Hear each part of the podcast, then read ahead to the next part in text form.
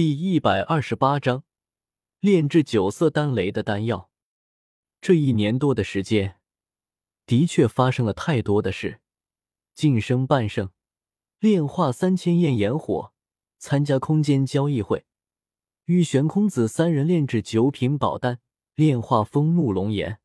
整个一年的时间，几乎都在忙中度过，很少有时间休息。当然，所取得的成果也是惊人的。不仅晋升到终极半圣，连炼药术都提升到能够炼制出招来八色丹雷的地步，可以说收获极大。算了，不说你了，你今天突然来这里有什么事？调侃一声，天火尊者开始说到正题上。这不是估摸着你修炼用的丹药快没了吗？给你送一些丹药过来，并给丹火阁找些营生做。古河笑着说道。天火尊者摆摆手。示意古河到里面说，古河自无不可的跟着天火尊者往里面走去。到了丹火阁的一处大厅之中，天火尊者才好奇的问道：“营生？什么营生？”古河右手一挥，一道暗金色光芒一闪而过，出现在两人跟前的是一道暗金色的身影。指着暗金色身影，古河道：“这是天妖龟。”以斗宗尸体、灵魂和七阶魔兽的魔核为主材料炼制而成。炼制成功后，可以通过吸收雷霆之力来提升，最高可以提升到相当于斗尊强者的地步，是保镖的最好人选，也是抵抗丹雷的好东西。古河将天妖龟的一些特点大致给天火尊者讲讲，听得他双眼放光。不过想到材料，又不由皱起眉头。虽然在中州，斗宗极多，但绝大多数斗宗都是有背景的，也就是说，干掉会带来麻烦的。而极少数斗宗没有背景，但是极为谨慎，要找到他们，简直是大海捞针。七阶魔兽的魔核还好一些，中州有很多这种魔兽，只要小心一点，不惹三大魔兽种群，还是能收集到不少的。想到这里。天火尊者为难道斗宗强者尸体和灵魂比较麻烦，若是暴露了，恐怕我们会受到很多势力的联合针对，特别是灵魂这一块。若是魂殿知道我们收集灵魂，哪怕只是很少一些，恐怕都会对我们下手。古河知道天火尊者的忧虑不无道理，摆摆手示意他不用紧张。我并不急着你立马收集，只要你以后与哪个势力起了冲突。将斗宗强者的尸体和灵魂保留即可。古河说着，递给天火尊者一卷卷轴，继续道：“这是炼制天妖龟的方法，里面的火焰，你就选取高阶的兽火。等炼制完成，你给我送来，我会让它很快达到它品质的极限。”天火尊者接过卷轴，脸上带着点激动，不过提前提醒道：“这样能够炼制的很少。”哪怕一年都不一定有一句，不用在意。我本来就不准备让他多流出，只是卖给对他们感兴趣的高阶炼药师罢了。他们手头富裕，相信会出一个让我们满意的价钱。古河笑眯眯的说道：“活想一只狐狸，同为炼药师，虽然他是炼药师里的穷逼，但是能了解炼药师的豪富。若真做出让他们满意的东西，他们通常愿意一掷千金。”两人又说了会话，古河将为天火尊者炼制的辅助修炼的丹药交给他，便离开了这里。回到圣丹城，古河立马开始炼制丹药。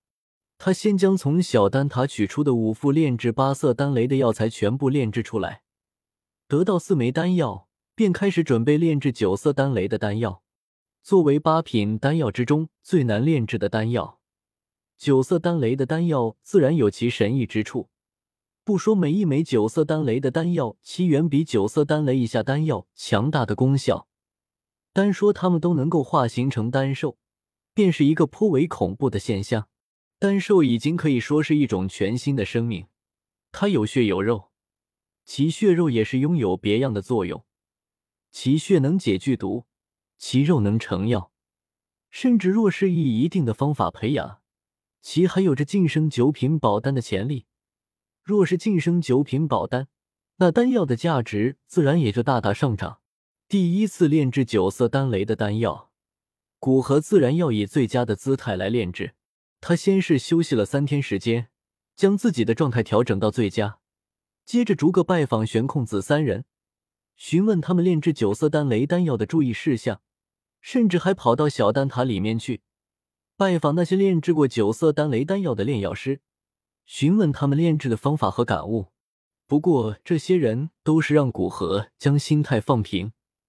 因为每一个人在炼制这种几乎算是他们一生之中炼制最高等级的丹药之时，所得到的感悟都是不相同的。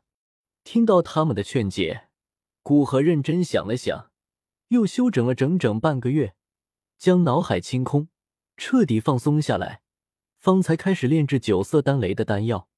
当他开始炼制之时，并没有通知别人，直接取出三副药材开始炼制。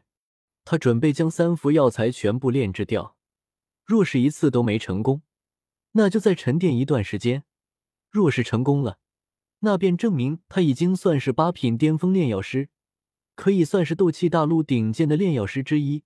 哪怕整个斗气大陆明暗面所有炼药师排名，应该都不会排到一百名开外去。那远在西北大陆，已经成为古河分身的木谷老人。为了完成收集灵魂的任务，将天蛇帝国很多强者都杀了，这被天蛇府主看成是对他的报复，而对魂殿在天蛇帝国境内的势力进行打压。不过那时，木谷老人在天蛇帝国捞了一笔之后，便已经离开了，这些压力都留给魂殿其他人承受。接着有到天蛇帝国附近其他几个国家去采取暗杀行动。使得附近几个国家在被木谷老人这么一弄，元气大伤，至少五十年内，强者的数量无法恢复到巅峰。木谷老人通过猎杀这些强者，收集到足够的灵魂，回中州复差。只是苦了西北大陆魂殿的负责人，要给他擦这个大麻烦。回到中州的木谷老人当下极为小心的回到魂殿，有着木谷大部分记忆。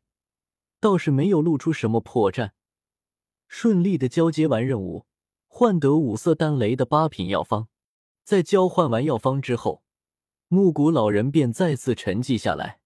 在抽取灵魂本源之时，古河将部分炼药与修炼的知识传输到灵魂光团之中，也就使得现阶段的木谷老人有着极为丰富的炼药知识和大量的药方。若不是怕人怀疑，他在西北大陆那最后一次任务都不想做。